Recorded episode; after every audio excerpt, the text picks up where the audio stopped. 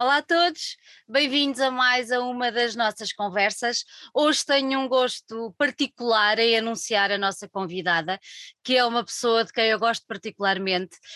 Um, ela há pouco confessava-me que é um bocadinho old school, uh, mas na música e noutras coisas. Mas eu acho que ela não é nada old school, eu acho que ela consegue trazer aquilo que é antigo o melhor para os nossos tempos atuais e faz muita falta uh, trazer essa parte boa e é tão bom ouvi-la cantar. E eu não vou parar mais de elogiar este tempo todo, por isso é um gosto enorme dizer-vos que tenho connosco hoje a Marta Ren. Marta, é um prazer enormíssimo ter-te aqui comigo hoje. Uh, é um, um, gosto enorme o facto de teres aceitado o nosso desafio para estar aqui e, como eu digo a todos, ser muitíssimo bem-vinda cá à casa. Muito obrigada, Sandra. E depois dessas palavras e desta introdução, com tanto elogio, eu normalmente não sei o que é que é de dizer. Não tens, não, que dizer, não tens que dizer nada, porque eu vou-te continuar a elogiar, porque eu acho que tu mereces. Tu tens uma voz que é de outro mundo, que tens uma presença que é absolutamente fantástica e, e, pronto, eu acho que tem, temos todo que te agradecer o facto de trazeres uh, contigo esta aura tão boa uh, e nos tempos que correm que nos faz tanta falta. Olha, é eu, que, eu quero começar começar por te perguntar uma coisa. Se tivesse que escolher entre a Rita Franklin e Otis Redding, o que é que tu escolhias? Ai, que dificuldade! Olha, por uma questão, vou ser mesmo sincera, Sim. uma questão de género, uhum. eu iria escolher a Rita Franklin, porque eu acho que nós mulheres precisamos de voz ainda. Ainda ainda. Uh, uma questão de, de gosto, eu escolhi o Otis Redding. O Otis, não é? Gosto, gosto mais de. de uh, empatizo mais com, com as letras dele, com a, com a forma de.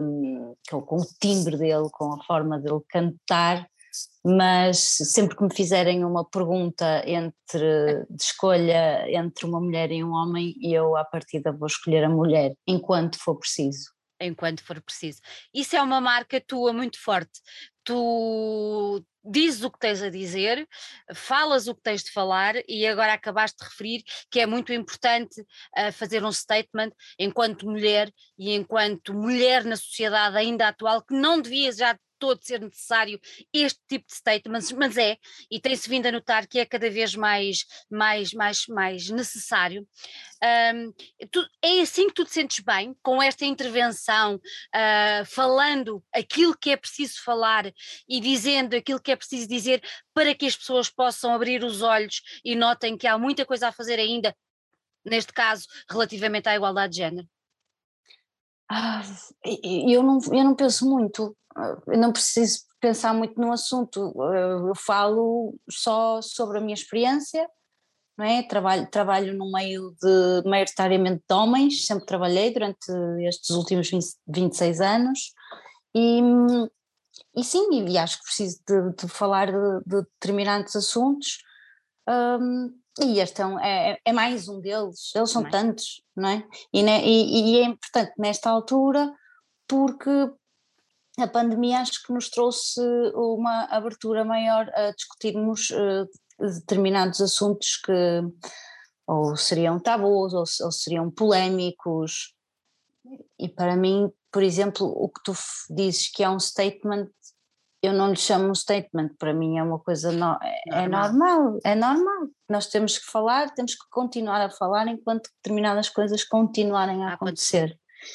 E, e vou-te dizer, Sandra, um, eu comecei a fazer música muito cedo e eu juro-te que com, ah, com os meus 20 ou 22 anos nunca pensei, eu tinha, eu, eu tinha fé, não sendo religiosa, uhum. uh, tenho fé. E eu tinha fé que eu ia chegar a esta idade, pá, eu tinha, não, mas eu tinha fé que passado 20 anos eu não tivesse que estar a falar desta forma. É verdade, é verdade. Tínhamos uh, todas muita, muita, muita esperança, não é? Muita, e sim. realmente houve um retrocesso muito, muito grande.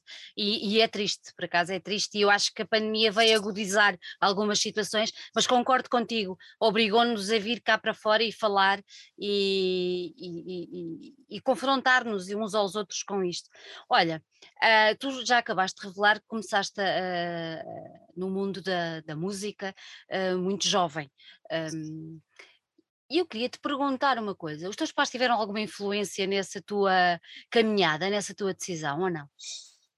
Ah, eu, olha, é, esta, esta resposta é assim um bocadinho, um bocadinho não, é, é super clichê, não é? Agora com, com, com todos os Netflix e HBOs e, e tudo, é pá, estou aqui a fazer publicidade a, com, todo, com, com todas as plataformas uhum. uh, e todas as biografias que nós vemos, nós vemos muitas vezes esta resposta, mas é verdadeira. A música escolheu-me, eu não escolhi a música, não, não sinto nada disso. O meu pai sim era músico amador, quando era, quando era adolescente, e um, a minha mãe sempre adorou música, não uhum. tocando nenhum instrumento nem, e sendo um bocadinho desafinada, para não dizer bastante.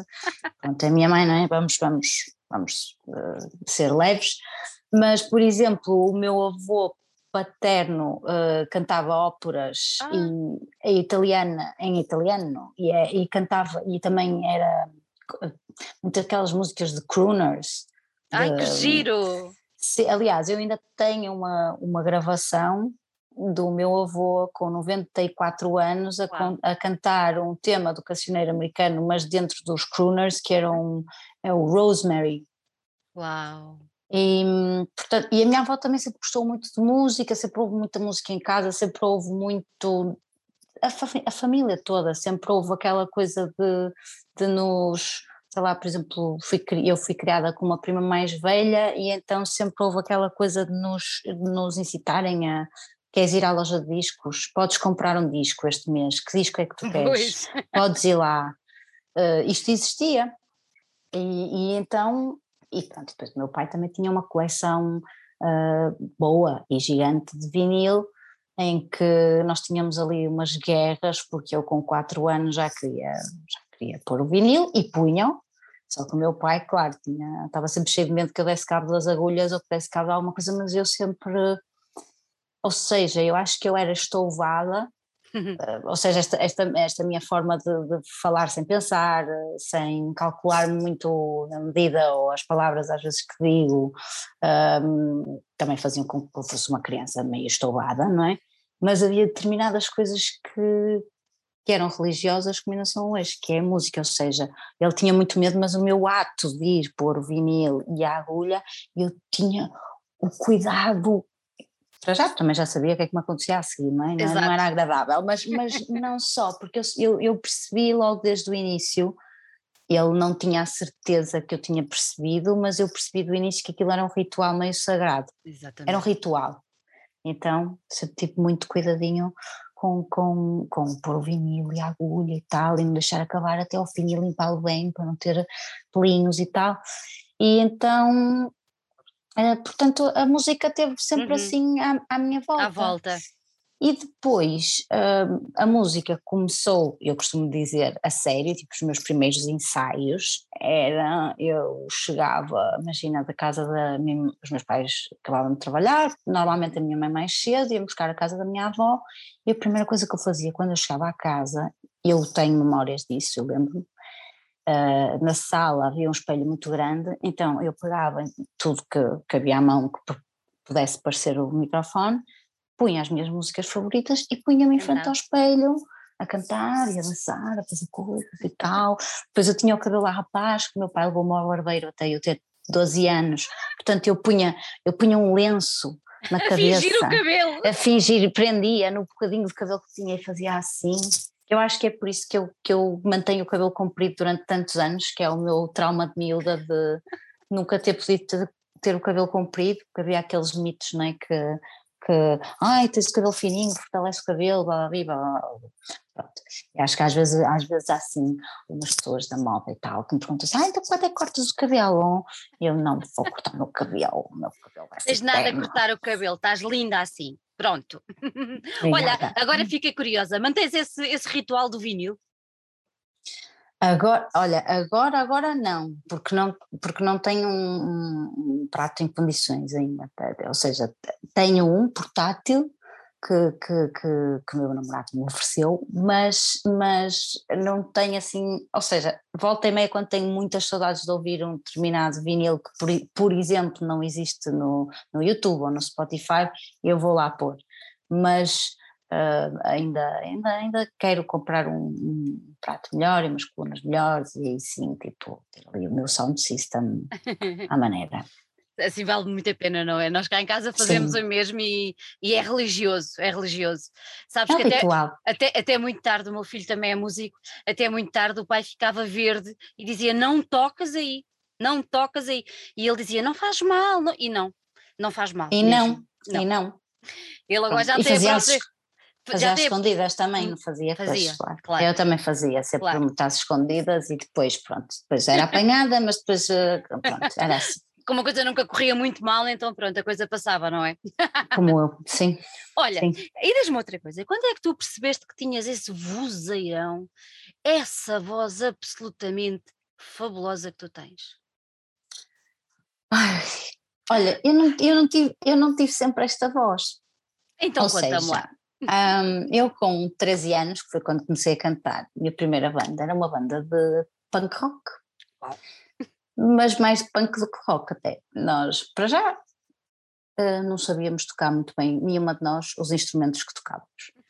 Uh, era mais pela atitude e porque ouvíamos ouvíamos a banda mais antiga que ouvíamos era os Sex Pistols, mas depois ouvíamos as, as, as bandas femininas de, dos 90 que eram as L7, as Babes in Toyland e tal, então pronto, queríamos um bocadinho ter aquela onda punk e, e, e com atitude e mulheres que cospem para o chão, porque porque hum, isto, isto estou-te a dizer ainda, ainda no, no, no sítio, antes de eu ir para o Porto, ainda, ainda quando, ainda na Senhora da Hora, onde eu nasci, ou seja, que era, era uma terra pequena e em que estas coisas eram muito valiosas, este tipo de, de, de quase hum, afronta, porque isto era uma afronta ainda, pois.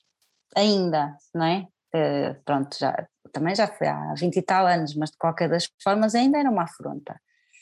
E nessa altura eu era extremamente desafinada, um, acho que não cantava assim nada de especial. Um, e depois, só que depois fiz o percurso que eu acho que, acho eu, quase toda a gente faz, que era, eu gostava tanto de música, estava sempre a ouvir música. Felizmente já nasci também na época do Walkman, portanto tinha um Walkman, então andava sempre onde eu ia, andava com os fones, ou andava no vinil quando chegava a casa, ou depois nos fones, já na adolescência. Então acho que foi de ouvir muita música, ouvir, ouvir, ouvir, ouvir, ouvir, ouvir, até que ganhei coragem, comecei a cantar e depois comecei a, a não havia forma de gravar durante os primeiros anos, Uh, mas eu já tinha uma noção de ouvido que havia certas notas que eu desafinava e não sei o quê, então, então fazia Olha, cantar foi quase como, como, como, aprender a falar. A minha mãe diz que quando, quando eu, eu não conseguia dizer uma palavra direito, ela diz que eu tinha assim uma coisa um bocado estranha para ela, que era que eu ia para um canto e repetia a palavra dez vezes até conseguir dizê-la direito. E então o cantar foi, foi, foi, foi mesmo o princípio. Quando eu topava que, imagina, final, normalmente, normalmente o cantor desafina no final das frases, na melodia da frase, e normalmente também quando a nota é um bocado mais aguda, mais alta, mais, porque ainda não, ainda não se tem uh, consciência de respiração nem nada, então uh, não se respira direito para sustentar a nota o tempo que queremos dá-la, então acabamos por, por desafinar. E então eu fazia isso, não com esta consciência de respiração, provavelmente numa fase inicial, muito provavelmente com, com, com garganta, mas, mas eu repetia muitas frases até sentir que não estavam desafinadas.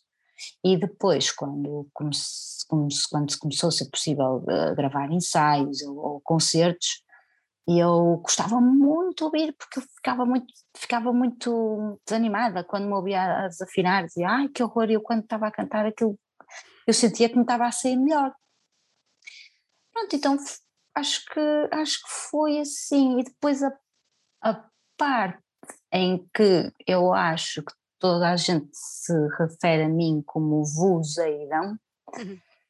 foi quando eu comecei a assumir o, o soul clássico e o funk como, como género musical. Uhum. Um, e um, essa voz inicialmente uh, não está associada a uma coisa uh, espetacular, porque esse vozeirão que tu falas está muito associado a raiva, está associado a frustração, está associado a eu querer ter voz e ser ouvida. Uhum.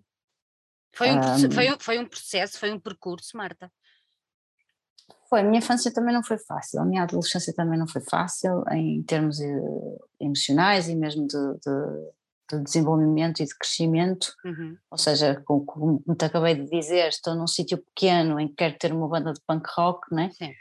Uh, em que quero rapar o cabelo por baixo com, com, com... Estás a ver o Sam da Kid? Eu tinha cabelo como o Sam da Kid com, com 12 anos, em que fui discriminada por montes de professoras ainda no, no ciclo, porque, porque já era diferente, diferente. porque nunca gostei de de rebanho, nunca gostei de, de grupo, de grupo eh, até houve uma fase. A, a, carneirada.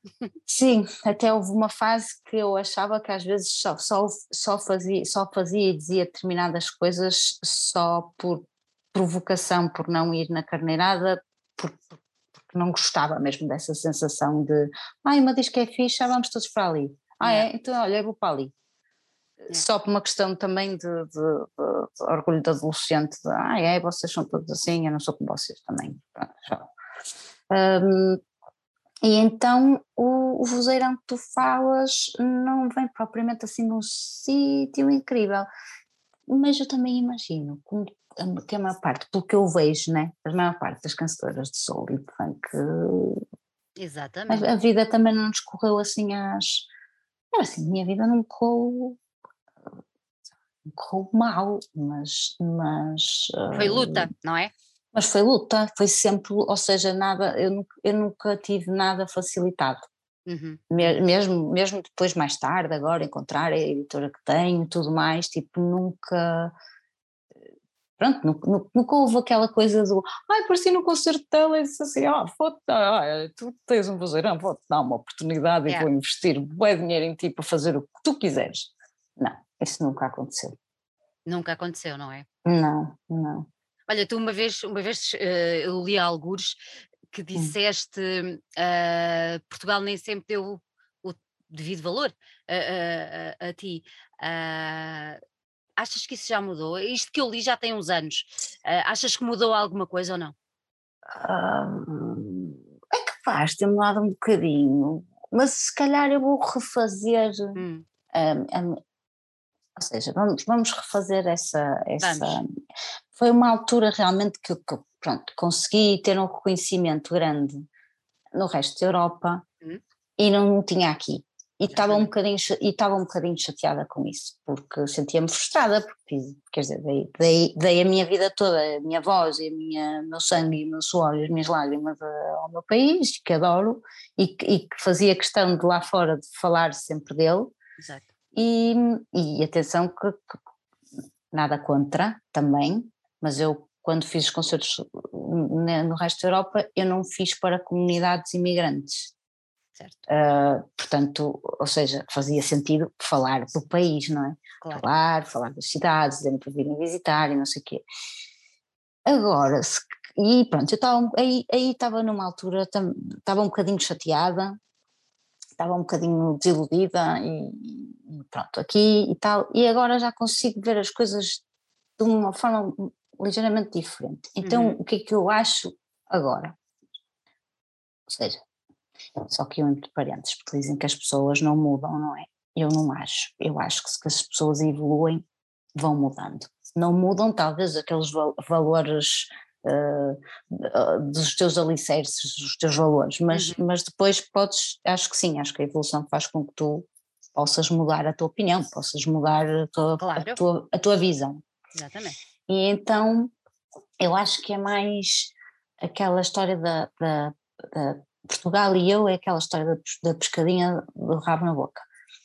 Um, se eu tivesse mais exposição na televisão, se eu tivesse mais exposição nas rádios uh, que têm mais, mais uh, audições, uhum.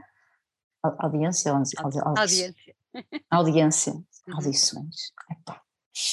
Não liguem, não liguem, está muito calor hoje, a minha cabeça não está bem. Pronto. Nas, pronto, eu acho que tem a ver com isso, tem a ver com, com a forma como, como, como, como o artista é promovido. Uhum. Porque se tu realmente entrares ao domingo à noite, uh, todas as semanas, pela, pela, pela casa das pessoas adentro, um, quando te digo que é pescadinha, é pescadinha de rabo na boca, as pessoas vão, vão acabar por ir ouvir a tua música e vão acabar por gostar de uma ou duas, no mínimo, digo eu, e depois vão acabar por querer te ver ao vivo e vão acabar por, por, por te conhecer.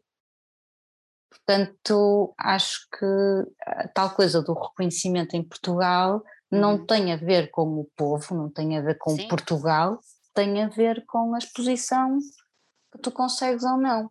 Ao mesmo tempo, também nunca fui muito boa a vender-me. Mas olha, há uma coisa que se chama marketing que ultimamente faz muita falta. É, mas é pago. Eu percebo bem o que queres dizer, querida. Eu prefiro guardar esse dinheiro às vezes para fazer os discos um bocadinho melhores. Ora, aí está. Uh, não, não dá, ainda eu preciso ganhar um euro milhões, ainda não dá para tudo. Eu percebo, percebo. Tenho, tenho prioridades, tenho prioridades. É As minhas mesmo. prioridades estão sempre assentes na música, na qualidade, no estúdio, na qualidade da gravação, na qualidade da mistura, uh, em poder, em poder uh, pagar sempre o preço que é, uh, sem estar a pedir favores nem pechinchas nem, nem nada. E, e pronto, então a minha prioridade passa sempre primeiro pela música e só depois é que vem o resto, que é muito, que é, que é muito. é, outra, que é outra metade. Exatamente. Uh, mas eu sendo dona dos, dos masters todos do, da música que faço, não é fácil conseguir um, uh, ter, ter mão em tudo. Pronto, ter, pois, é, mais, é mais complicado. É. Vamos, oh. vamos fazendo assim, sabes como é que é? é assim, é, puxas aqui, pões ali, puxas ali, vais, depois Olha, mais um é, bocadinho. É aquela história de fazer a cama com o lençol um bocadinho curto, a gente vai puxando de um lado, vai puxando do outro, não é? E vai, é. compo vai compondo a coisa. Vai compondo. Olha, tu há bocadinho falaste na história da, da banda de punk rock e tudo mais. Uh, isto gerou-me uma certa curiosidade. E depois tu estavas a falar que a tua voz não era exatamente, e depois foi uma progressão. Entretanto, tu também andaste, tiveste aulas de canto, pelo que sei. Uh, depois. Depois, exatamente. Depois. E tudo mais. Mas agora fiquei com uma curiosidade tremenda, até porque tu me estavas a falar há pouco da história de onde é que veio o tal vozeirão que eu tanto gosto um, e que tanta gente gosta e aprecia. Um, quando é que tu percebeste que era a música soul, que era este, este género, uh, como tu lhe chamas, funk roll. Funk que, and roll. Funk yeah. and roll, que, que, que, que, era, que, era, que era a música certa para ti. Ou seja, que casando a tua voz com este género, uh, a coisa saía na perfeição como saiu. Qual foi a primeira música deste género que tu cantaste alguma vez? Um standard, hum, qualquer coisa, lembras-te? Não, lembro-me, foi, hum. foi, foi o, o mas aí já, já tinha pai quatro ou cinco anos, a primeira música que eu cantava, não, não inventava o inglês, não era? Cantava como ouvia, Sim. era o, o Tramp, do Otis Reddick, a Carla Trump, uh, Thomas. Tramp, Tramp, eu adorava, quando entrava, quando entrava o, o break da bateria, ah, ainda hoje, é, é, tipo, imagina, imagina um clássico que é. desde os quatro anos que eu ouço, ainda hoje, se eu ouvir esse tema, eu reajo exatamente da mesma, da mesma forma. maneira. Sim. Sim, ou seja, ele sempre, sempre cá esteve, porque uhum. depois, a seguir à, à banda de punk, um, comecei a fazer ska, dub e, e reggae. Ou seja, eu sempre estive na mesma árvore, uhum. a árvore da música negra. Exatamente. Só que depois fui saltando de, de ramos. Primeiro, primeiro ramo uh, vai para punk rock mesmo assim, ainda vem, ainda vem influenciado pelo soul, uhum. uh, quase imperceptível, mas vem. Está lá. O, o, o ska, o e o reggae também. E depois a seguir, eu não me lembro propriamente, eu não me lembro o que é que, o que, é que quer dizer, não me lembro. Eu já, eu sempre ouvi, eu sempre ouvi todos os géneros musicais, mas eu tenho, tenho alturas em que, imagina, sou capaz de estar, uh, sei lá, duas semanas a ouvir uh, roots reggae. Uhum. Depois sou capaz de estar uh, duas semanas a ouvir os meus hits preferidos mais cheesy que tu possas imaginar dos anos 80. Depois posso estar o, o mês colada em alguma coisa nova de música eletrónica. E, e acho que estava numa fase em que estava mesmo a ouvir muito, muito, muito soul e muito funk. E estava a ouvir discos ao vivo do James Brown. Uhum. E depois comecei a, a tentar, pronto, felizmente nessa altura depois já havia internet e já havia Google, portanto comecei a, a pesquisar sobre o, James Brown e apercebi-me que ele uh, produziu uh, uma data de cantoras discos de, de cantoras mulheres. Então fui à procura dessas cantoras. E houve uma, pronto, posso citar nomes, sei lá, olha, que comecei a ouvir na altura foi a Lynn Collins, a Vicky Anderson, Mary Jane Hopper, a Mary Jane Hopper, não sei se ela foi produzida pelo James Brown, mas pronto, a Betty Davis, uh, que, que, também não foi produzida pelo James Brown, mas já ouvia, mas depois houve uma que era a Marva Whitney, uhum. que eu fiquei completamente siderada na, na, na voz dela, na, na ela tocava-me mais, tocava mais que as outras. E então comecei, eu andava a ouvir os discos dela, os discos dela, e percebi-me que ela ia ao Jazz Café em Londres uh, cantar, já com os seus, ah, não sei, talvez quase a chegar aos seus 70 anos, uhum. ou 70, se calhar até mais, olha, não sei. Também falar de idades não vale. Mas pronto, já, já, já numa idade mais avançada. Mais avançada. E então juntei dinheirinho lá fui eu ver o concerto, não é? Era assim, aquelas coisas muito importantes para mim ainda claro. é, é, ir ver concertos dos outros. E então fui ver o concerto, eu acho que foi aí. Eu acho que foi aí que quando, depois o Jazz Café, e toda a gente fala muito, e eu também quando lá cheguei, toda a gente falava, ah, o Jazz Café em Londres, o Jazz Café, o Jazz... quando lá cheguei vi que era um clube muito pequeno. E eu, é, é isto que eu, pensei eu, não é? É isto que é o Jazz Café, que toda a gente fala, o, o, Art, Club, o Art Club é maior, pensava eu na altura, né? Só que, só que a oportunidade é que me deu, de eu ver o concerto à frente, à frente, e, e, e não tinha vergonha de estar à frente porque pensava assim, oh, ninguém sabe quem é que aqui, sabe quem é ninguém sabe quem é que eu sou. Ninguém me conhece. Ninguém me conhece, eu não conheço ninguém, quero lá saber, vou-me espetar na vou mesmo ter a lata de me espetar na primeira fila. E assim foi. Eu acho, eu acho que tive a, a epifania nesse concerto do género. É isto que eu quero fazer. Oh Marta, então, depois da, dessa, dessa, desse confronto tão intenso, quando tu voltaste para, para Portugal, uh, já tinhas decidido, é isto que eu quero fazer. Uh, o que é que tu fizeste efetivamente para dar corpo a esse desejo que se, que se formou no teu, no teu coração? Fiz uma banda de versões. Fiz uma banda de versões de, de funk e de soul em que, em que tive a preocupação de pegar em todos os lados B e todas as músicas que fossem menos conhecidas e, e, pronto, claro, obviamente eu na altura cantava em, em bares com, com, com, este, com este grupo de versões e então é óbvio que eu tinha que ter uh, tinha que ter o Sex Machine do, do James Brown, eu tinha, tinha, tinha sempre ali que ter dois ou três temas que as pessoas uh, conhecessem, associassem porque quando um um dono de um bar te convida para ir lá, não, não é propriamente para, para se descobrir uh, coisas novas, quer, quer que o seu público esteja a conhecer alguma coisa. E então um, comecei por aí, depois lá, quando, quando os donos dos bares ficavam muito contentes porque aquilo uh, esgotava sempre, então comecei a, a, ir retirando do repertório as coisas mais conhecidas e mais conhecidas e mais conhecidas, comecei a ter espaço para isso, ou seja, lá está, estamos a falar de dinheiro, comecei a ter poder para isso, então comecei a, a limpar, a limpar, e tanto que havia montes de gente na altura que, que me perguntava tipo, quando é que vocês gravam o disco? e eu, um disco de quê? Um disco de versões? Porque eu sempre achei tipo, se quiseres ter uma versão ou outra num disco, eu acho fixe, agora gravares um disco inteiro de versões, eu não via, pá, nada contra, mas não via, eu para mim não via, não via assim grande grande interesse. Uhum. Não, imagina, uma coisa é tu fazes um tributo, né? Ah, vou fazer um tributo a um cantor X ou cantor Y e quero fazer isto, imagina, quero fazer isto com uma orquestra, ou quero fazer isto com, com, com uma formação ligeiramente diferente. Agora, fazer um disco de versões inteiro, hum. Hum. Ainda, por cima, quando, ainda por cima quando nós tocávamos as versões praticamente idênticas ao, ao, ao original, não, ok, vocês não conhecem as músicas, então acham que isto são acham, originais. Exatamente, exatamente.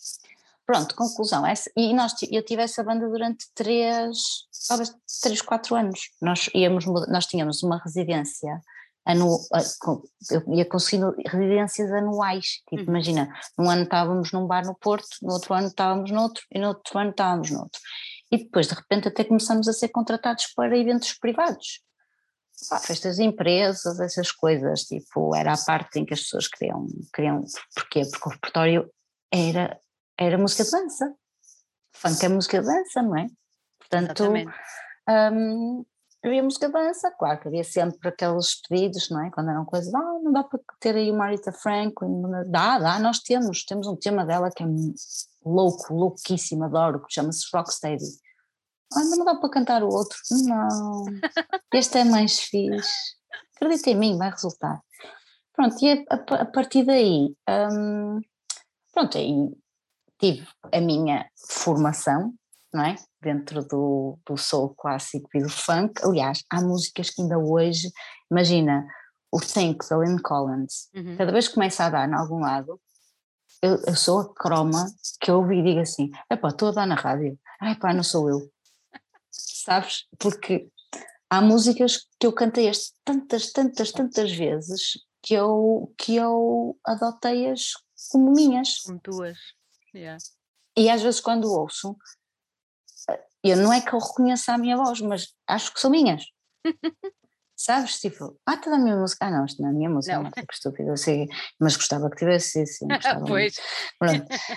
E então, uh, a partir daí, após esses três, quase quatro anos, eu disse, já chega, estou farta de cantar coisas dos outros e, e bora, bora começar a fazer coisas minhas.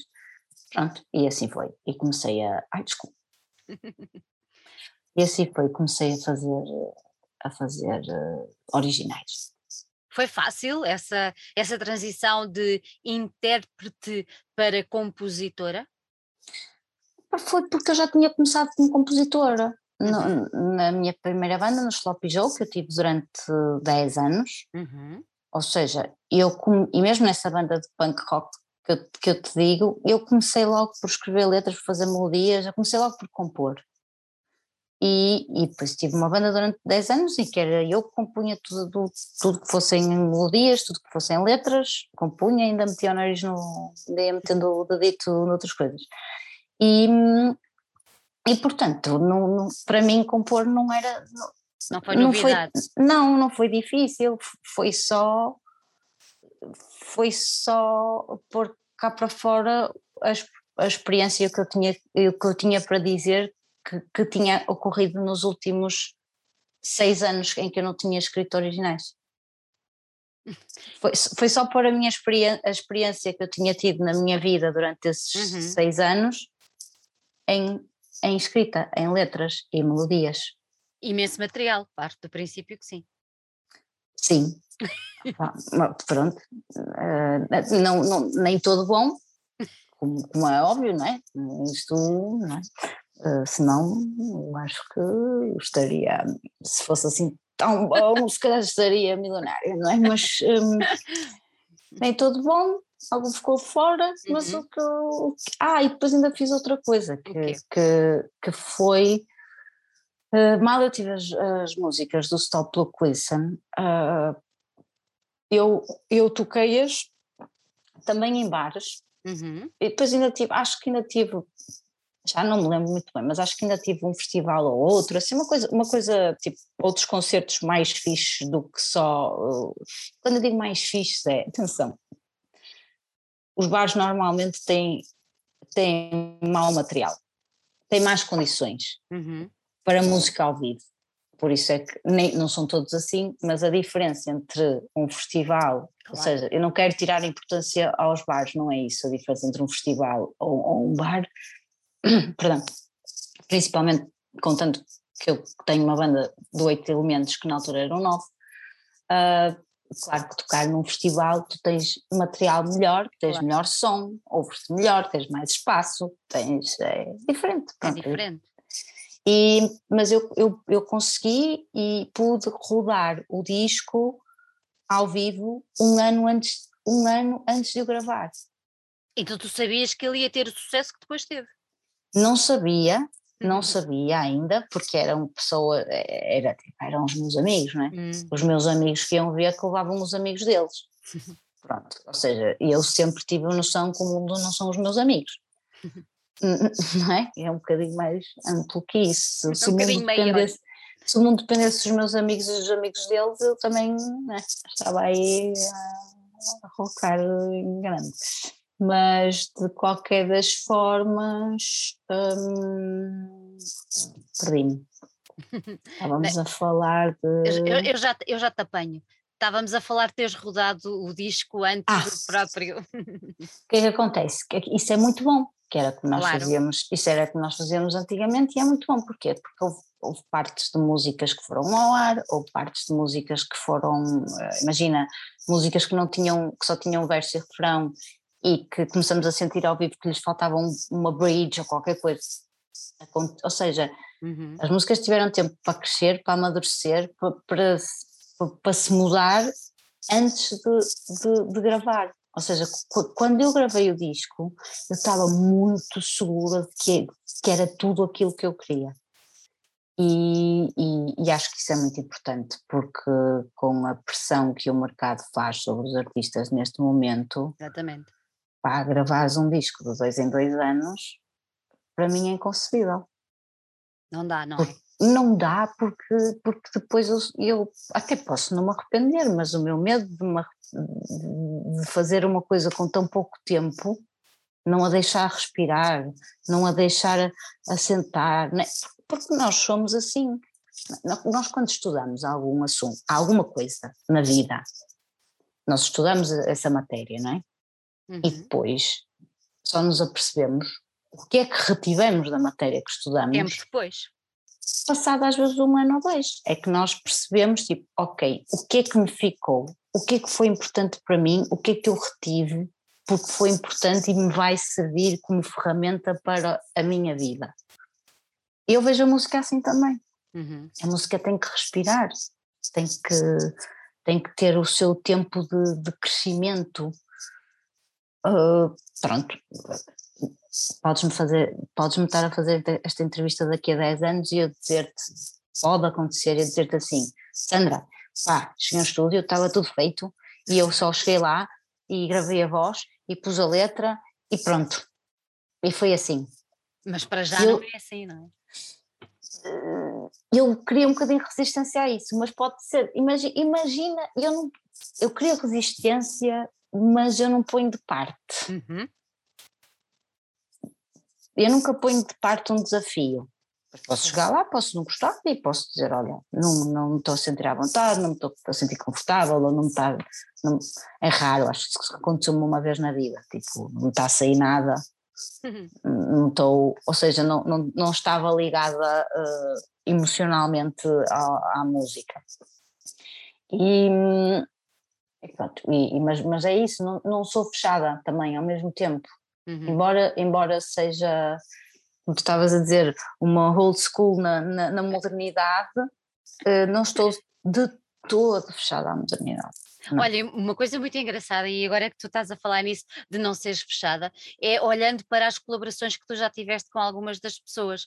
Ah, eu tenho aqui apontada, porque tive que apontar algumas, desde o Sam daqui, que nós já falámos há pouco, pela história do, do cabelo, mas, mas tu tens colaborações com os Dilema também, não é? Até porque Sim. são teus conterrâneos, ou estou enganada?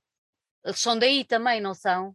Epá, é assim, não podes dizer isso, porque Porto e Gaia É têm isso, é uma isso. cena. Pronto, eu, é para isso. mim, eu por mim, eu diria-te já que claro que sim, que são meus conterrâneos.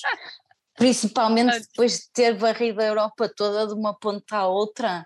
Então é assim, são meus conterrâneos. Agora, não convém para Ok, fãs, Ok, ok, para ok. fãs, é, eles Então- são de Gaia Então pronto. e, e eu sou do Porto. Pronto, pronto. Então, feitas as, as respectivas. ah, Não vá Pronto. algum hip hop head assim mais, mais, sim, mais fundamentalista ouvir Pois. esta entrevista e vir-me insultar, dizer assim, ah, não, pois, são." não, pois não, não são. Pronto. Mas tirando os Dialema e o, e o Sam the Kid, pá, tu Hum. tens aqui participações com um grupo que para mim é um, é um maior grupo da música portuguesa, que são os Mão Morta. Para E eu mim, não posso, eu não posso, quer dizer, eu posso, hã? não posso. não podes o quê? Podes, a mim podes tudo. Mas depois há mais gente que vai ver. Mas é muito raro. Olha, pronto, vou dizer que foi, foi uma das, das, das colaborações que eu gostei mais de fazer, eh, Acredito. que eu gostei mais de fazer. acredito, acredito. Uma das. Uma das. Mas depois também tens aqui, tens o GNR, tens o Reagan com o Furtado. ah, e, e isto eh, só para trazer um bocadinho aquela coisa que tu estavas a falar, a falar ah, de não teres receio de, de, de- de misturar tudo. Ah, é uma coisa que te agrada, fazer esta- estas colaborações e emprestar a tua voz ah, a outros projetos que não sendo teus, depois também tomas um bocadinho como teus, obviamente, puseste lá a tua voz, deste lá a tua alma, mas é uma coisa que te agrada, O desafio agrada-me. o desafio agrada-te. O desafio. Depois, depois morro de medo. A seguir a dizer que sim, fico, fico super nervosa, fico, sofro com ansiedade, eh, não consigo comer nem dormir no dia antes de ir para o estúdio, e, mas, mas digo sempre que sim. Anda cá, anda lá, pronto, não estejas para aí. Pode- Eu viste, Pode participar. anda cá, anda aqui, pronto, tu tens que aparecer em tudo, Isso, anda cá.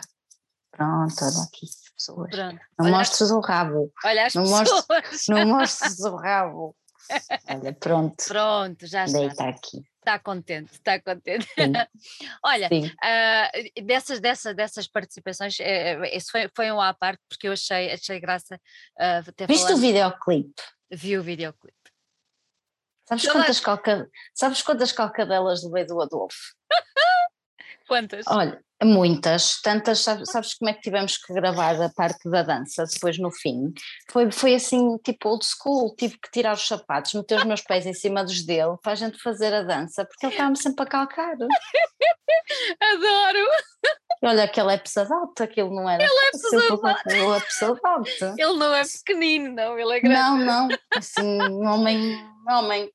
E depois foi muito engraçado que, passado, olha, nem sei quantos anos, Ah, tens, tens aí a data de quando é que foi a não participação? tenho, não tenho. Olha, mas não sei, mas, mas foram bastantes, se não, se não foram mais de 15, Sim. mais de 15 anos, fui, fui quase cravar-lhe não participação vocal, mas o Adolfo foi o ator principal num, num dos meus videoclipes comigo. Ah, isso não sabia. Sim, no, no Release Me. O Release Me é, é o vídeo, é filmado num hospital psiquiátrico no Porto chamado Conte Ferreira. Uhum. Nós conseguimos eh, autorização para filmar lá e hum, com um hospital a funcionar. Um fim de semana e o Adolfo aceitou, é, é quase tipo, o Adolfo faz de detetive barra eh, médico. Não tinha Sim. percebido que era ele, vou já tentar. É ele, é ele. E, e foi, e digo-te, e, foram, agradeço-lhe para sempre, porque foi um dia muito duro, as filmagens duraram, duraram o, o dia inteiro, uh, sem, sem meninas a abanarem-nos né, os calores nem nada, ou seja, as, as produções são, os videoclipes é, são todos realizados por um dos meus melhores amigos, não são todos, mas são quase todos, são seis, que é um, dos meus melhores amigos, que é o Marco Oliveira, que também fazia parte do Sloppy Joe, a minha primeira banda, e o Adolfo esteve lá o dia todo a apanhar uma grande seca até chegar à, à vez dele de, de, filmar e depois um, passares um dia num hospital psiquiátrico uh, é muito pesado. É pesado, não é? É muito pesado. Eu, eu saí, para, para teres uma noção, acabei de filmar o vídeo, fui vendo, nós estávamos a filmar nos corredores, portanto fui vendo tudo, fui fui fazendo pausas para vir, uh, pronto, respirar, descansar, porque este meu amigo, por exemplo, eu quero em, em, em sessões de fotos ou, ou, em videoclipes, quando começo a ficar cansada, como não sou atriz e não tenho essas ferramentas, eu uhum. começo a ficar com a, ele diz-me sempre, pronto, já lá estás tu com a boca, começo a ficar com a boca cerrada, começo a ficar tipo só em, e ele mandava-me lá fora apanhar ar, que era para e, e apanhar para relaxar. E, para relaxar, para vir outro. E só que cada vez que ia lá fora apanhar ar, o que eu via era sempre, opá, eram pessoas que estão extremamente medicadas, uh, deitadas em qualquer canto só para apanhar um bocadinho de sol. Era sábado, uh, se eu te disser que vi só duas famílias a irem visitar as pessoas que lá, que lá estavam, foi que eu vi, foram só duas famílias. E, uh, e acabei de fazer o, o, vídeo e no dia a seguir fiquei doente, pai, dois dias. É natural. Mandou-me abaixo, tipo, foi tudo, foi muito, foi duro. É tu absorveste aquela energia que acabou por te ah, fazer uh, mal, percebes? Uh, e depois ah. tiveste que pôr para fora. É isso, é? Acredita que é sim, isso. Sim. É isso. É. Mas, mas, mas, Marta, olha uma coisa, ao mesmo tempo, uh, não achas que passando por esse, esse foi um episódio específico, não é? E eu uhum. percebo, percebo, exatamente o que tu estás a dizer, que eu também já passei por algumas coisas em que depois, um, que é isso que eu te vou dizer, uh, acabamos por nós próprias olhar para nós e para os outros de outra forma e acabamos por se calhar dar um valor diferente Claro, uh, obviamente. Não é? Não, não é? obviamente, obviamente. E, e, se calhar, e se calhar muitas das pessoas que se vão cruzando connosco, por exemplo, a nível de redes sociais, tem sido uma conversa constante, uh, se calhar muitas delas não passaram nem por um terço, não sequer imaginam, e dão importância a coisas absolutamente que não têm. Certo, não é? fúteis, desnecessárias, sim, yeah. não, não, sim, sem conteúdo, não é? Uhum. E, e, pronto, e agora ainda bem, ainda bem, eu, a única coisa que eu acho que a pandemia trouxe de, de bom, uhum. uh, além de, de, de, de, montes de assuntos uh, que ganharam mais voz e, e, um bocadinho mais de força, uhum. um dos principais assuntos foi a saúde mental, mental. que deixou que deixou de ser um, um tabu finalmente, não é? E passou a ser, passou a ser um, vista como, Sim.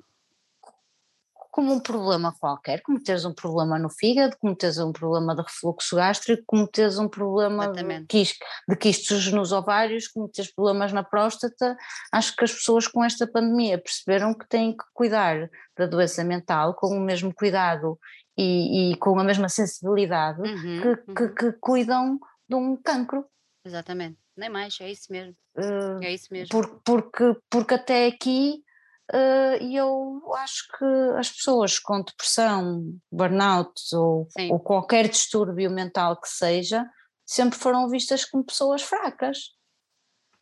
Bem, uh, é isso mesmo. E, e acho que esta pandemia trouxe o pior das pessoas, ou seja, nesta altura também é normal, andamos todos muito confusos, já andamos todos muito cansados de, de, de não saber o que é que vai acontecer eh, a próxima semana. Uhum. E já, já e claro, além de muito confusos e muito cansados, se formos falar do, da, da, parte socioeconómica, então não saímos aqui, não é? Uhum. Uh, de, qual, de, qualquer das maneiras, acho que uh, trouxe muito veneno, ou seja, neste momento como as pessoas estão muito confusas e estão muito cansadas e tudo mais, então acho que está, uhum. está a extrair o pior delas pior. Em, em, termos de, de, de, do que nós vemos de, de polémicas e comentários e tudo nas redes Sim. sociais e mas por outro lado, sensibilizou as que não estavam sensibilizadas para a questão da, da, da doença mental a este problema. Olha, tocaste na pandemia, como é que foi para ti este, este uh, eu hoje estive a fazer contas, até por causa de trabalhos que tenho que, tenho que fazer, e contei 18 meses, uma coisa assim, uh, como é que foi para ti, como é que tem sido para ti estes, este ano e meio, foi difícil, foi fácil? Ah, foi uma maravilha, pá, para as Maldivas só vim anteontem para fazer Itapá, porque lá tinha uma rede um bocado, um bocado chata, que eu às vezes não apanhava, estava mesmo assim, mesmo lá no meio, do nada, e pronto, peguei, olha, peguei no meu iate, saí daqui para as Maldivas, já o mundo. Uh, vou, vou fazer snorkeling todos os dias de manhã à noite. E foi assim. Não, foi assim, né? Então, o que é que foi? Então teve, teve, teve a pandemia, foi como acho foi como a da maior parte das pessoas, hum. que, que, faz parte da classe média ou média baixa, ou o que seja, não sei. Foi, foi ansiedade, uhum. uh, foi ter dias uh, sem dormir, depois foi ter a fase de. Tipo, várias fases, né? Uhum. A primeira fase foi: ah, isto vai arrebentar, isto é novo, estou assustada, yeah. né? estou assustada, estou com algum medo, o que é que vai Ou seja, estamos todos. Uhum. Vamos pôr aqui aquele pi, né? Pi. Estamos todas as coisas, estamos. Isso, saber, né? Sentiu-se logo, ok, está tudo arrumado. Mas depois havia um consolo de está tudo arrumado, mas estamos todos. Quer dizer, todos. É transversal. Todos. Quer dizer, todos, não é? Não tivemos todos, mas pronto, eh, eh, dentro, dentro do meu círculo de amigos e da minha, da minha pequena bolha estávamos todos. Exatamente. Portanto, isso dava-me algum consolo, o perceber assim, pá, estamos, mas estamos todos e ao mesmo tempo. Exatamente. Não é? Tipo, não é, não, não, é uma, não é uma data das áreas que estão aqui a acontecer só a mim e que eu vou ficar aqui. Uh, uh. Uhum. Não. Pronto, então depois a minha primeira cena foi: uh, não, tenho que ter disciplina porque isto vai-me mandar abaixo. Então, fazia exercício físico todos os dias, pá, comia, que era uma categoria aquilo, tu não estás a ver a quantidade de gengibre que eu mastigava e tudo, não, tenho que me fortalecer, tenho que ficar com o sistema imunitário aqui que é uma bomba. E eu comia muito bem, fazia muito exercício, andava ali que nem um soldadinho, às vezes hum. fazia dois treinos, fazia de manhã, depois fazia à noite, estás a ver, ali, pumba, pumba, pumba. Uh, depois também tive um problema, porque nessa altura estava, no centro, estava a morar no centro de Lisboa, uhum. numa rua com muitos toxicodependentes, ou seja, eles triplicaram. Uh, e então, imagina, eu acordava, ia, já ouvia barulho, mas ia do quarto para a sala, o apartamento era pequenino, mas ia do quarto para a sala, quando chegava à sala a acordar já estava a ouvir gente a insultar-se. Uh, e depois começaram a construir um, um, prédio em frente à minha casa, ou seja, das 8 da manhã às 6 da tarde. Barulho. Era tipo. Então, e não havia nenhuma zona da casa onde eu me pusesse refugiar que não ouvisse, das duas uma. Ou estava enfiada no quarto, que era o sítio mais longe, ou seja, ouvia-se um bocadinho menos e de fones, ou andava de fones na casa, até às seis. Depois às seis aquilo era tipo, oh, sabes, tipo, oh, não acredito. Acabou, começava a ouvir os toxicodependentes insultarem-se outra vez, mas eu aí já estava naquela, oh, uma coisa era ouvi-los de manhã mal acordava, que era tipo, que mal anda, estou a acordar, já estou a ouvir, posso ouvir pássaros, faz favor? Tenho que ouvir aqui pessoal a chamar-se nome já uns aos outros. Depois foi isto. Então, depois tive uma fase a segunda fase foi esta do exercício, disciplina, não sei o quê, porque eu sabia que com, com as obras e com aquele ambiente todo que era certinho que eu pudesse uh, passar mal, mentalmente, como é lógico. Então, a seguir comecei a ter aquele, estava, estava eu, o meu namorado, no, era um prédio de três andares, mas nós só, tá, só estávamos três, uhum. eu, o meu namorado e uma amiga minha inglesa que morava no andar de baixo.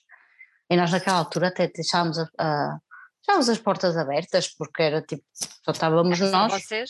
éramos só nós, ela dava, ela dava aulas online e então uh, eu era tipo, quando acabavam as obras, eu sabia que ela já tinha acabado a, a, as aulas, era tipo, Liz, anda, já tenho a garrafa no frigorífico, então a gente veio umas copadas, não é?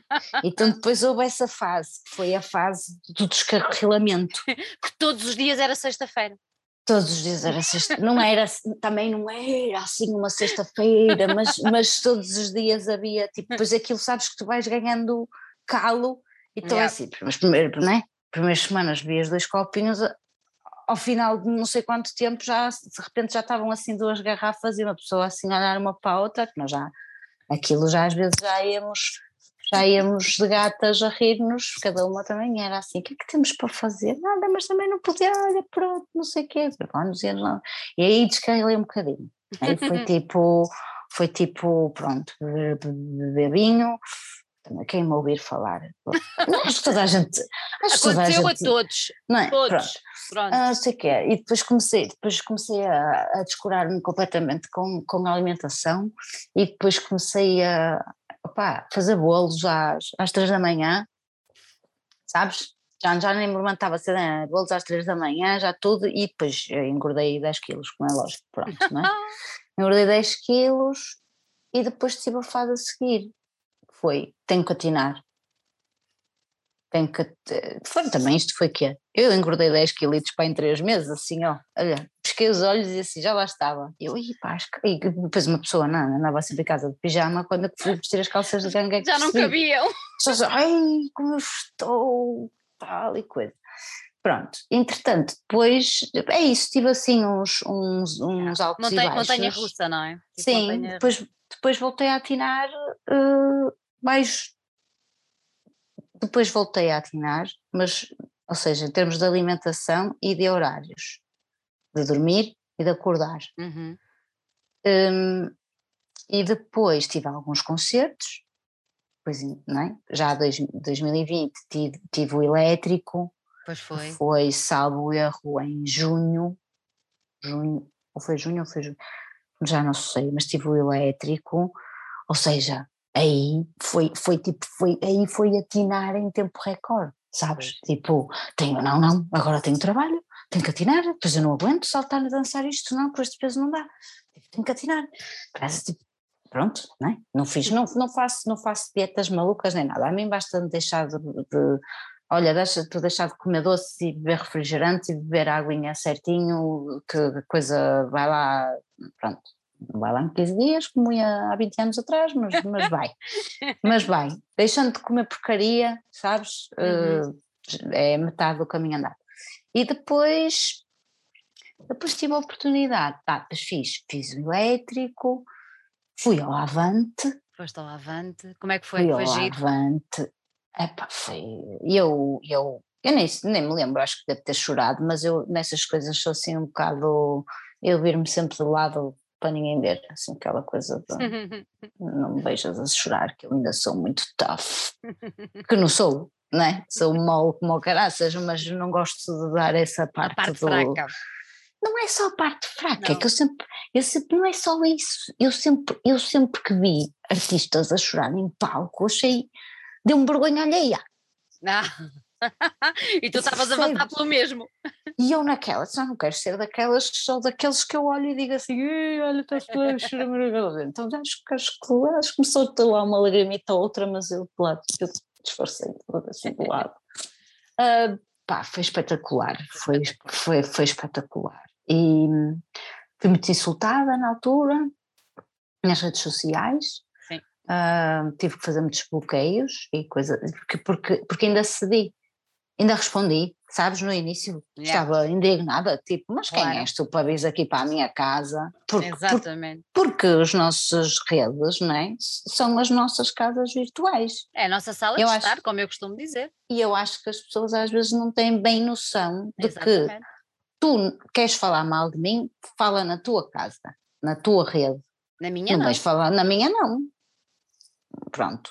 Então ainda fui respondendo, mas depois percebi que Não valia a é? pena. não, é isso, é isso, é isso que alimenta as pessoas. É isso que, não é? é isso que alimenta todo aquele ódio, toda aquela vez. Ah, ah, ah, olha, não te, vou, não te vou dar mais nem mais um bocadinho de pão para comer. Exatamente. Ai, vai lá a tua vida. E depois do Avante. Não, minto-te. O primeiro concerto que eu tive, de, o último concerto que eu tive. Foi de Guimarães, não? Não, o último concerto que eu tive antes da pandemia foi o de 28 de dezembro com a Orquestra de Jazz Matosinhos nos Aliados, de onde nós vamos falar. É? Vamos falar a seguir. Vamos, pronto. Vamos. Esse foi o último e o primeiro foi com a Orquestra de Jazz de Matosinhos em junho, em Matosinhos, no, na Real Vinícola. E tu já, é tu, vocês voltaram a tocar Voltamos já em tempo tocar. de pandemia. sim, sim, em 2020, em 2020. junho ou julho. Então, foi, ok, foi assim, foi, foi, foi o primeiro concerto que foi com a, com a orquestra, Jazz Matozinhos, depois foi o elétrico e depois foi o Avante. E eu acho que foram só estes. Não tiveste hum. um em Guimarães? Um concerto solidário, não? Não. Não. Então Durante a pandemia, não. Não, tipo, foi agora. Ah, foi agora, é. então foi agora. Foi agora, foi agora. Ah, esse Guimarães, sim, teve, mas tive, ou seja, estava marcado para janeiro de hum. 2021, uhum. foi cancelado e fiz em junho. Ah, esse. Ah, ok, ok, ok.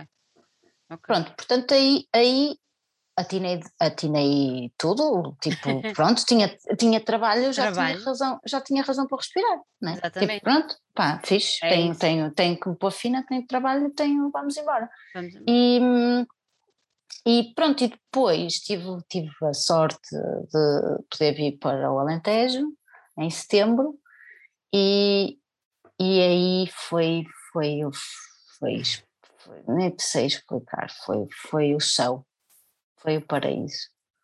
E, também porque eu volto às, não, não, não, não é, sou da senhora, nasci na Senhora da Hora, mas eu digo voltar às raízes, estando no Alentejo, porque estando num, no campo, num, num, uhum. sítio, num, numa vila pequena, faz-me lembrar as minhas raízes, que eram, que eram assim, cheias, eram. cheias de campos, com, com ovelhas, com vacas, com, com, com cheios, cheios, cheios de, anim, de gatos e cães, cheios de animais e galinhas, tudo, e volto, volto um bocadinho às raízes e ao, ao, ao sítio onde me, onde me sinto bem, onde acordo. É, uma, é um aconchego, não é? Sim, acordo a ouvir passarinhos, deito-me a ouvir grilos. Ai, que maravilha! E para, mim isso é, é vida. Isso é vida. Né? É isso, é vida. E, e, então depois, aí, lá para janeiro, comecei-me a sentir outra vez um bocadinho. Comecei-me a sentir outra vez um bocado deprimida, sempre com pensamentos um bocado assim já, já pesados é, de, de, não conseguir, de não conseguir ver nada de positivo, positivo. para a frente. Uhum. E então aí decidi atinar outra vez, mas aí foi mesmo a sério. Aí foi tipo regime militar. Foi uhum. tipo, vais ter que beber dois litros de água por dia, quer gostes, quer não, vais ter que te levantar às sete da manhã, vais te deitar às dez no máximo, vais fazer exercício todos os dias, foi, é, foi pegar na sachola e, e dar cabo do jardim lá fora, uh, tipo raspar salamandra, fazer, fazer tudo e mais alguma coisa. Fiz workshops online de outras coisas, por exemplo, de, de medicina, introdução à medicina ayurveda. Uh, sei lá, fui, fui, fui, pesquisando sobre coisas que, que, já me interessavam e que eu nunca tinha tido o, o, tempo para, para parar e, e e aprender um bocadinho mais. E, e pronto, e aí, e aí sim, olha, perdi, perdi logo quase o peso todo que tinha ganho no primeiro confinamento, porque me disciplinei. Claro. E, e pronto, e consegui, e consegui começar a, a, a arrebitar outra vez. Yeah. E, e, e, e consegui começar a sonhar, que foi uma coisa que eu tive. Ou seja, lá está, eu acho que comecei a, a eu comecei a sonhar outra vez em, em, em fevereiro, talvez. Até lá não, eu não conseguia vislumbrar futuro, nada. Não, é? não.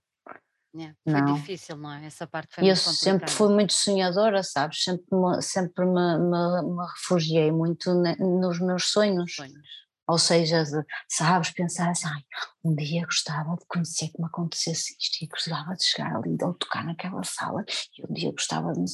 E às vezes, tipo, sempre passei muito tempo, porque também, olha, andei muitos anos nos transportes públicos, portanto, sempre passei muito tempo de percursos entre sítios a ouvir música e a sonhar A sonhar.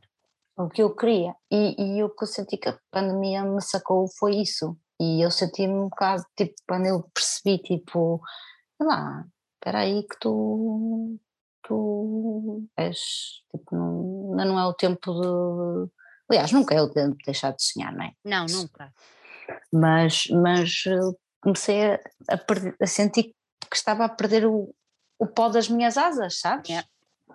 E então consegui, acho que consegui ganhá-lo com esta coisa que eu te digo da disciplina, Disciplina. eh, física. Física e, e- e- porque eu não sou muito disciplinada, ou seja, eu, eu indisciplino-me facilmente. Mas depois também me obrigo a, a, a disciplinar-me. Consegues ter as duas partes, não é? Porque É um bocado esquizofrénico, é. É uma, é uma a dizer com bolos, anda lá, vai lá meter, vai, vai, vai, vai lá meter o crepe no forno, anda lá, não sei o quê, e outra, faz nada, bebe, mas é dois copos de água que se passa, não sei o quê, né? Elas andam aqui e, e tenho, e tenho fases, tenho fases, acho como todas as mulheres, não é? Mas Tenho olha, olha, fases. olha, mas o mais engraçado é que é exatamente isso, como todas as mulheres, como todas as pessoas, e o mais engraçado, o mais interessante e o mais bonito é tu assumires assim com uma naturalidade tão grande. Estamos aqui a conversar e tu assumes isso sem qualquer tipo de problema, porque a maior parte das pessoas não assume. A maior parte das pessoas ah, tenta passar Mas- sempre aquela imagem. Mas pensam o quê? Que não são humanas? É o Exato. quê? Exatamente. É, então, É mas nós, mas nós, e nós, eu falei em mulheres só porque lá está, vamos falar outra Claro. vez que as mulheres têm, têm a pressão social do seu aspecto físico, das Claro. suas rugas, das, de, de não estarem, de não estarem muito magras, mas também de não estarem muito gordas, de não sei quê, não sei que, pronto.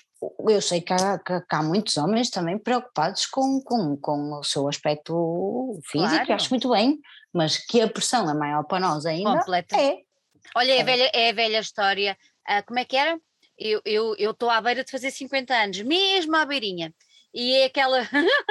e é, Não- aque- e é aquela. estás. É, tô, tô, é aquela, é aquela velha história de Ah, charmoso, cinquentão, grisalho. E olham para nós e dizem: Tchê! Olha, esquece, mulher, já foste. Mas a questão, a questão, eu li muito sobre isso, porque eu este ano também fiz 39,5, que é o que tu vais fazer, é 49,5, não é 50. Porque, desculpa, em termos de pandemia, se não tiveres uma festa que não vais poder ter com Não todos vou. os teus amigos como queres, então não faz anos. Não faz anos, pronto. Não, tu vais fazer 49,5. Eu fiz 39,5, tu vais fazer 49,5. Quando pudermos ter festa, tu fazes 50 eu faço 40. Está combinado. Pronto. É assim, a pandemia é assim que se conta. 18 estes 18 meses contam-se assim, senão não é justo para a gente. Não, não é justo, eu também acho. Não que dá. Não, mas eu li muito, sabes que não é? Tu- lá está, tu estás a, tu estás a, tu vais virar para os 50, 49,5 e eu para os 40, ou seja, são, são dois marcos na mulher. São dois Ou marcos. seja, aos 30, eu lembro perfeitamente que eu sentia muito bem, porque sentia-me de género, já não sou chavala, não é? já não sou miúda, mas também não sou entradota, tipo, estou aqui, e estes, os 30 para mim caem bem, porque as pessoas já me respeitam mais um bocadinho, já não me chamam tanto miúda e tal e coisa, portanto estou bem. Uh, os 40 fazes, fa- como é que comecei a ler coisas, comecei a ler coisas e comecei a ver, a ler que há estudos científicos Uhum. que dizem que em te- em termos sociológicos, antropológicos, a mulher come- começa em decadência nos 40, Exatamente. Que é, que é assim que a sociedade vê, não é? Que a gente a partir dos 40 é sempre a descer, enquanto que eles quanto mais, ai não, tá, tá, tem uma barriguinha, não tem uma barbelinha, mas a barbelinha só se nota quando ele está assim, não há problema, que aqui, ah, não, com aquele óculo de massa dá-lhe super charme, não é? E, É e, mete- Mete-nos a nós de barbela, de, de barriguinha e, e com o cabelo grisalho, Esquece. esquece, não é? Esquece. Esquece. Esquece que não devia ser, mas, mas ainda é. Ainda está. é, ainda é. Ainda é. E, e, e pronto, e eu, e eu trabalhando também como, como artista, e tu também, tu também trabalhas com a tua imagem, a pressão é alta. É alta. Não é, é alta. Não É quer dizer que eu alta. viva, não quer dizer que eu viva em função disso, mas mas, faz, é parte e tá- faz parte e está cá. E não, não vale a pena negar. Está, e, e, e também não te vou negar que, que, que, que há, há sempre, por mais que tu tentes não, não ligar a esse tipo de, de pensamento, há um medo. Há aquele Claro medo sim. de se eu não me cuido, passam-me para trás. Exatamente. Nem mais. É isso? Que, que é uma estupidez, que depois, É na verdade, o que, o, no que interessa, por exemplo, o que interessa é o que tu escreves, o que interessa são as entrevistas que tu fazes, é, é, é, é o teu know-how sobre as coisas, assim como eu, não é o meu aspecto físico. Que interessa, o que interessa é o, é o, é o que eu tenho, qual é que é a minha mensagem, o que é que eu tenho para transmitir, Exatamente. não é? Ah, mas nós continuamos a ter essa pressão, fan- fan- é fantasma, ela anda aqui. É, não tá quer, mas tá ela sempre. está aqui, ela está sempre. aqui. Está sempre. Olha, Martinha, diz-me uma coisa. Hum. Ahm, tu há bocadinho já referiste o concerto com, com a orquestra. Ahm, eu acho que toda a gente já deve ter percebido porque é, que, porque é que foi a Orquestra de Matosinhos, mas eu quero que tu me expliques porque é que escolheram a Orquestra de Matosinhos. Foram eles que te escolheram a ti? Foste tu que Não. escolheste a eles? Como é que foi? Não. Então vou-te contar a história do início. Eu tive um convite da Câmara do Porto, eh, quase tipo uma carta branca, para fazer um concerto. eh, era um ciclo que- de concertos, era uma semana de concertos, acho eu, se não foi mais, que era entre antes do Natal, durante o Natal e até a passagem de ano. Uhum. E eu tive, tive uma proposta e tive, tive, pronto, uma proposta da Câmara do Porto para fazer um concerto na Avenida dos Aliados, é que eu poderia fazer o- basicamente, não era o que eu qui- quisesse, mas quase, tipo, era, pronto, podia fazer uma, uma contraproposta. E eu pensei, eu tinha tocado o Stop Look Listen na Uhum. Avenida dos Aliados, no São João, dois anos antes. E pensei, não vou levar o mesmo concerto, tipo, não quero levar o mesmo concerto. Não- não- mesmo que eu mudasse o alinhamento ou que pusesse mais o, o que eu já tinha, já tinha, na altura já tinha mais um single novo e tudo, eh, tipo, não quis ser desleal ao Uhum. ir lá fazer um bocadinho mais do mesmo, né? E então, eh, na altura, a minha, a minha agente, a Isabel Bicho, lembrou-me, e muito bem lembrado, diz-me ela assim, olha, se tu convidasses a Orquestra de Jazz de Matosinhos para fazer o concerto contigo, e eu disse, oh Isabel, espetacular, porque isso era uma coisa que nós já andávamos a falar há uns anos, porque eu já lhe tinha dito que gostava muito de fazer um, um concerto com, com uma orquestra, pronto, acho que isso assim, tipo, para um, can, para um cantor, acho que é tipo uma, é uma das metas. É. E eu tendo, eu tendo sempre também tido bandas muito, muito grandes, com muitos elementos e tudo, ou seja, uma orquestra é quase um, é, é um prolongamento, de Exatamente. 9 eram 21, era ali um, um, um prolongamento da banda que eu, que, eu, que eu até gostava de, ou seja, com os elementos e com o power que eu gostava de ter sempre, Sempre. né? E então hum, fui, fui ter a, a- reunião com, o- com o maestro Pedro Guedes e, com, e com- também com, com a equipa da, da Orquestra Jazz Matosinhos, com a agente deles e com a, a road manager deles, que eu também que já era minha amiga, Cláudia Pinto, e, ou seja, só para tu perceberes, este processo todo inicial eh, está todo a ser gerido por mulheres. A minha agente, eu, a agente da, da orquestra, Cláudia Pinto, produtora road manager, está tudo tipo pronto. E fui ter a reunião com o maestro e fez-lhe a proposta. Disse-lhe que, que, que, que queria, que tinha, esta, que tinha esta proposta de fazer um concerto nos Aliados, que queria fa- fazer o meu repertório, como é óbvio, eh, não o deles, o meu, tocado por eles, e ao qual ele me disse ah, mas, isso, mas isto não é assim, nós normalmente somos nós que convidamos os cantores. E eu ri-me e eu disse, pois, mas há sempre uma primeira vez na vida, não é, seu mestre? E ele ficou assim, riu-se e tal. E ele, estou a ver que tu sabes o que queres. Eu, ah, isso sempre tive queda para saber o que quero e principalmente o que não quero. Mas pronto, e, e às tantas ele aceitou o convite e eu, e eu por, por acaso, quando, quando fui ter essa reunião, eu expliquei logo qual é que era a minha intenção. Porque uma coisa que a experiência me deu hum. foi aprender a não desperdiçar oportunidades. Ou seja, se eu iria ter a oportunidade de fazer um concerto nos aliados com a Orquestra de Matosinhos, com os meus temas, com novos arranjos, tocados de maneira diferente, com, com provavelmente, eu não sabia ainda na altura, mas tinha esperança que a avenida tivesse a pinha, né, com uma avenida cheia e tudo mais, eu pensei, eu vou gravar este concerto e disse logo mestre, a minha, a minha intenção é fazermos o concerto e gravar o, o concerto por pistas para depois lançar um disco ao vivo. E, ele disse: epá, epá, tu já vens aí com coisa tipo, mas tu já, tens, já fizeste, uh, uh, não sei, não sei qual foi a expressão que ele usou, mas quase como quem, tipo, já vieste, já puseste os foguetes, já lançaste, já foste apanhar as canas, já fizeste tudo. Eu disse: sim, porque eu não gosto muito de desperdiçar oportunidades. E eu, não, e eu, na realidade, não sei se isto vai poder acontecer outra vez. Exatamente. Mal eu sabia que vinha, que vinha a pandemia, não é? Mas é tal.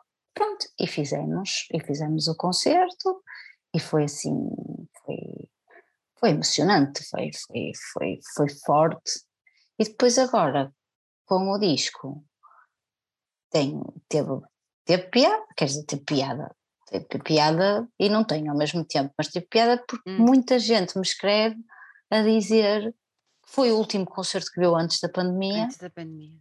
E que, e que ainda bem que agora existe um, que existem objetos e que podem ouvir porque estavam lá e porque, e porque é essa memória que têm do último concerto que viram. Muitas pessoas ainda não foram a concertos. Eles já existem, mas há muita gente que ainda não teve, pá, ainda não teve oportunidade, ou, ou, por trabalho, ou por, mesmo por dinheiro, não é? Porque, claro. porque neste momento deve haver muita gente que, que, que não consegue tudo, não é? E então eu, por acaso, quando, quando pensei em, em lançar este disco, não, não, não, sabes que não tinha pensado nisso, uhum. de, epá, se calhar este foi o último concerto de muita gente, não, não, não, não, não, estava preocupada era com o som e com, com pronto, se o som, se a mistura estava boa, se o som estava bom e escolher as, as melhores músicas e pronto, vamos embora. E outra, e tenho outra, posso-te contar outra hum, curiosidade sobre este disco. Hum. Eu poderia ter afinado as vozes.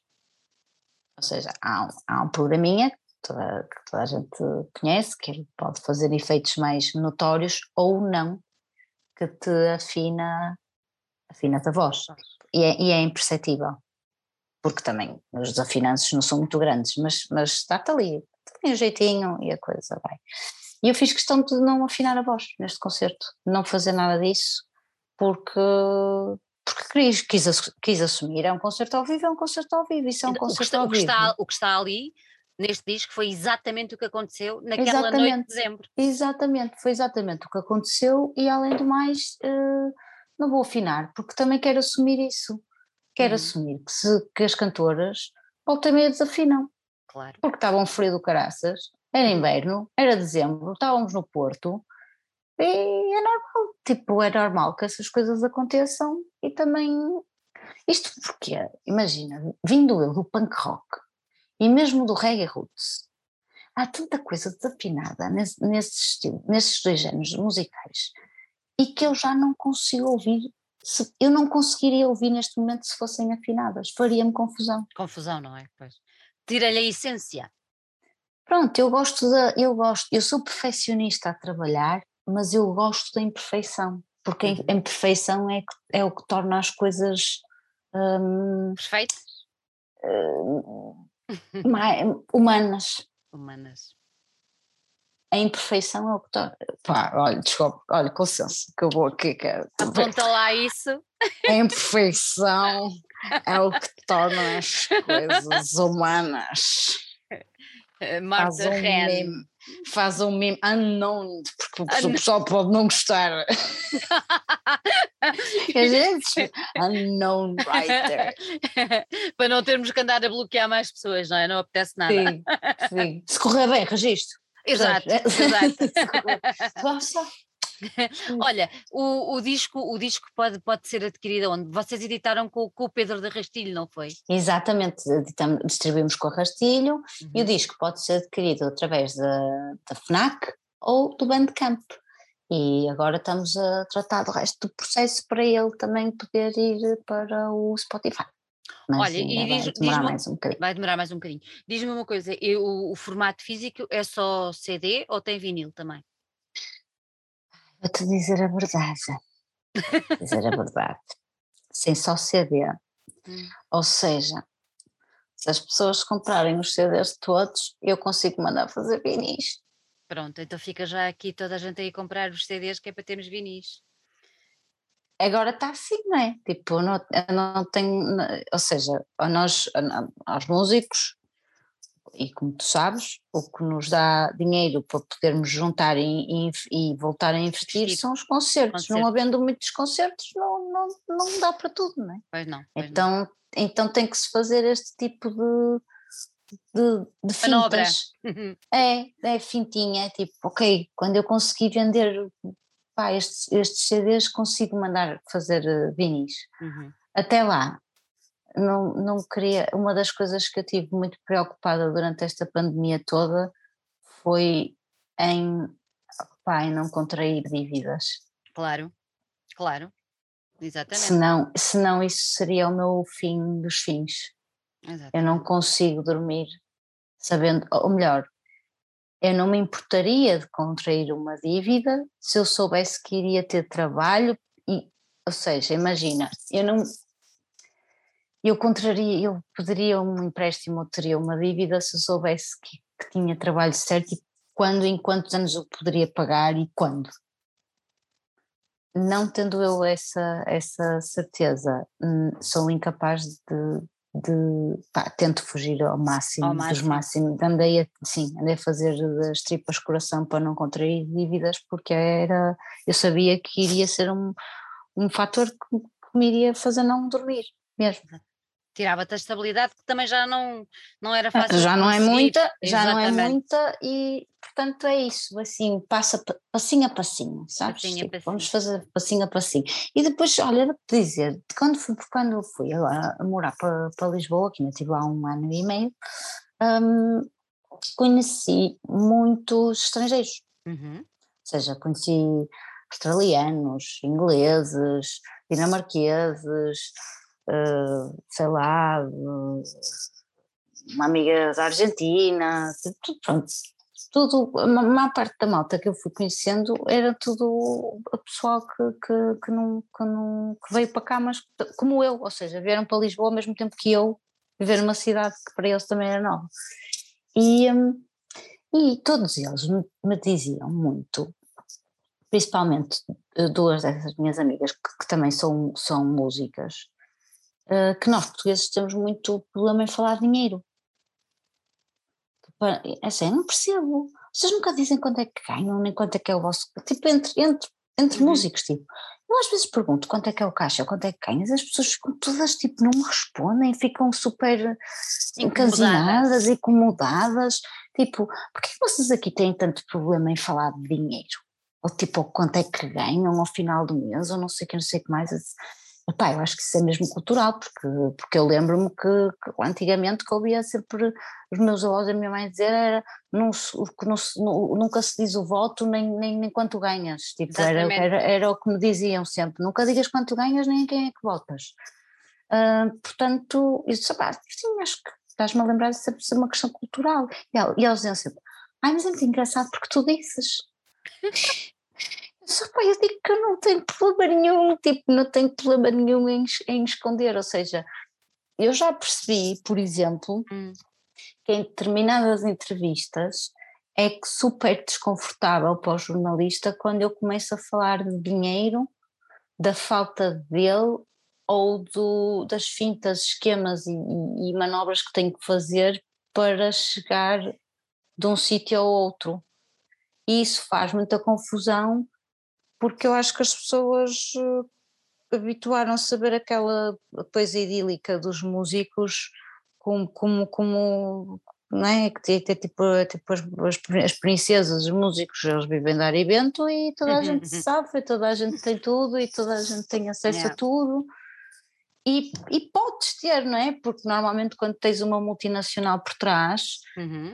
um, eles realmente investem imenso dinheiro em, em ti, mas depois também perdes os direitos sobre o que é teu. E eu não. Não queres isso? Não. Não. Hum, isso não dá. Isso não dá. Não. Olha, É isso, é isso e dívidas, estás a ver? há, há, há, coisas que eu tenho que me deitar com a, com a cabecinha na almofada e, e saber que estão limpas, estão Exatamente. limpas. Questão de valor, tá, isto está limpo. Não, o que é meu e que eu fiz é meu, não vendi a ninguém, não vendi a minha alma ao diabo, ainda está aqui intacta, não devo dinheiro a ninguém, estás a ver? Yeah. Pronto, isto são assim coisas que não fiz mal a ninguém, tá, ok, pronto, o resto eu lido. Agora há assim coisas que eu não, que, que não, não, não lido. Não, não. lidas. Não. Olha, e diz-me diz uma coisa, nós já estamos a chegar aqui ao final do nosso tempo, mas diz-me uma coisa, um, projetos para o futuro, tens aí alguma coisa na manga que possas falar ou não?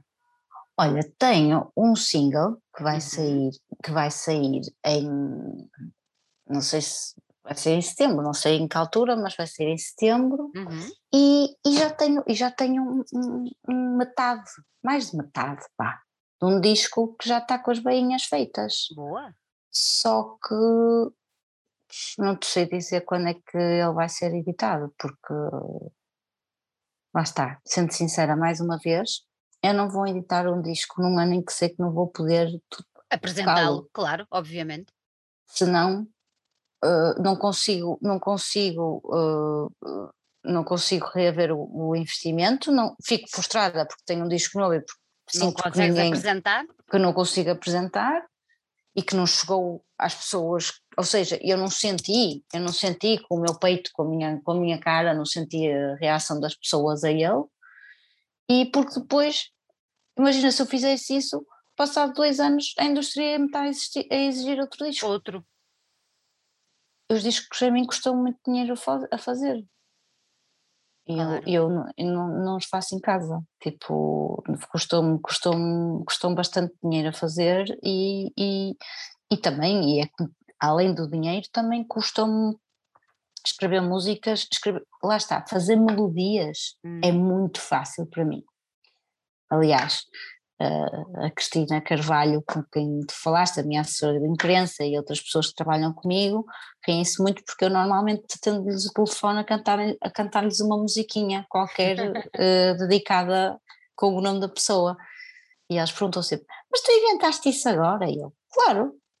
Portanto, as, as melodias não são nada, é, é, é, é muito fácil. Uh, mas escrever, escrever é, é um, é, não é um parto fácil. É, é. doloroso para ti? Ah, quase. Quase. Quase porque eu começo por fazer a melodia uhum. e depois tenho que encaixar a letra como um puzzle, mas ao mesmo tempo quero que a letra tenha significado. Claro. Ou seja, tipo, não quero só encaixar o, o que poderia soar bem imagina, faço uma melodia, não é? Imagina que, que a melodia tem o, acaba em ah, era muito fácil eu, eu encontrar uma, uma palavra que acabasse em ah uhum. e, e encaixá-la lá, só que depois ela tem que ter um contexto e tem que ter uma mensagem no fim. Uma mensagem. É importante para ti essa, essa, essa parte da mensagem da, da, da canção? É importante. Tem que ser, tem que ser, né? é super, não for, para mim não faz sentido se não, se não for assim. Aliás, estava no outro dia a ver um documentário em que muitos desses hits pop que nós uhum. todos cantamos e que gostamos, tipo, aquilo é impossível não gostar. As músicas são feitas com uma fórmula perfeita, é impossível tu não gostares. E que havia uma, qual é que era? Acho que, acho que era dos Backstreet Boys, que era uma frase, que era, como é que era? I did it my way. E acho que toda a, gente, a, a, a questão era, mas mas fizeste a tua mãe, mas fizeste o quê? Mas então afinal o que é que tu fizeste? Porque lá está, porque os suecos faziam assim, não é? Eles encaixavam o que sonoramente Ficava, ficava bem. bem, ia colar na tua cabeça, mas depois quando tu te questionavas, tipo, mas isto o que é que quer dizer no final? Não estou a perceber. E depois, ah, também que se lixa, olha, vou continuar a cantar. Ah, e- portanto, portanto hum, eu tenho essa preocupação do, de, de chegar ao fim e não ser só uma questão de, de fonética e, e de, de soar bem, tem, Soar tem bem. que ter um, um significado, tem que ter uma mensagem, tem que ter algo, nem que seja, nem que seja eu estar a, a, criar, a borbulhar um verso para que a mensagem, imagina, este- esteja no refrão. Uhum. Ou seja, vou, vou construindo e a mensagem que eu quero passar está em duas Tá. frases do refrão. Ou também já acontece, tipo, às vezes perguntarem-me, tipo, ah, então o que, é, que- é que fala o Two Kinds of Men? E eu, "A as- a letra é, são as duas primeiras frases da música, está tudo lá. E vezes, está tudo lá, eu, sim. Eu digo que there's only two kinds of men, the one you love, the one you wish for. Exatamente. Está feito. Tipo, eh, a partir daqui é des- é de- eu estou a desenvolver este assunto, mas tipo, o assunto é este, é, só existem dois tipos de homem, não é? O que tu amas e o que tu gostarias que ele fosse. Porque, nó- porque nós temos homens, neste caso homens, mulheres, todos os géneros, não é? Tudo, tudo, tudo. Todos os géneros, mas, mas eh, pronto, o que, eu- quis dizer com aquela música, na verdade, foi que nós eh, temos muita tendência de idealizarmos e projetarmos o que queríamos na outra, Outra pessoa, pessoa. por quem nos apaixonamos e depois às vezes apaixonamos não foi pela pessoa que projetamos, mas continuamos apaixonados por ela e nem percebemos muito bem porquê. Pronto, é isto. Minha querida, Eh, gostei vamos. muito. eu também, Sandra. Gostei também muito, muito de ter aqui. Ah, Vou-te elogiar mais uma vez. És uma das vozes mais bonitas deste país. És uma das Obrigada. caras mais lindas da nossa música e mereces tudo, tudo, tudo de bom. Ah, que a vida te continue a sorrir porque tu, tu mereces mesmo, Marta. Mereces mesmo, Obrigada, mesmo, Sandra. mesmo. Desejo-te a maior das felicidades deste mundo e dos outros todos que há por aí, que eu acredito que há outras coisas lá por fora. Também eu. Também eu. Um Também eu. beijinho, um beijinho enorme, minha querida. Igualmente, Sandra. Um Igualmente. Muita saudinha, muito amor e olha. E coisa. Sem isso não se faz nada. Fazemos tudo, não é? Com este stress estamos arrumadas para o resto da nossa vida. Exatamente. Um Um beijinho. beijinho grande. Beijinho, beijinho.